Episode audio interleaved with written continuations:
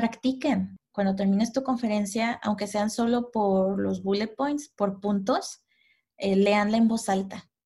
Leanla en voz alta aunque tú estés sola, aunque sea con tu perro, eh, tu gato es tu mejor juez. Pídanle a una, a una amiga, a alguien del trabajo, yo tenía una compañera que a veces eh, reservaba una sala en la oficina y era de, es que voy a dar una conferencia en una universidad, quiero practicar de que quién puede unirse. Y pues ya la gente que tenía libre la comida o que podía iba y ya después mandaba feedback y de que es que no entendí esto, es que porque dijiste esto así. Y así tú poco a poco vas eh, teniendo este retroalimentación y ya cuando sea el momento del evento, aunque sea tu primer evento, ya no es la primera vez que hablas en frente de alguien, entonces, eh, practiquen, en verdad practicar, em, aunque sea tú sola en tu cuarto, es, eh, es importante y te ayuda.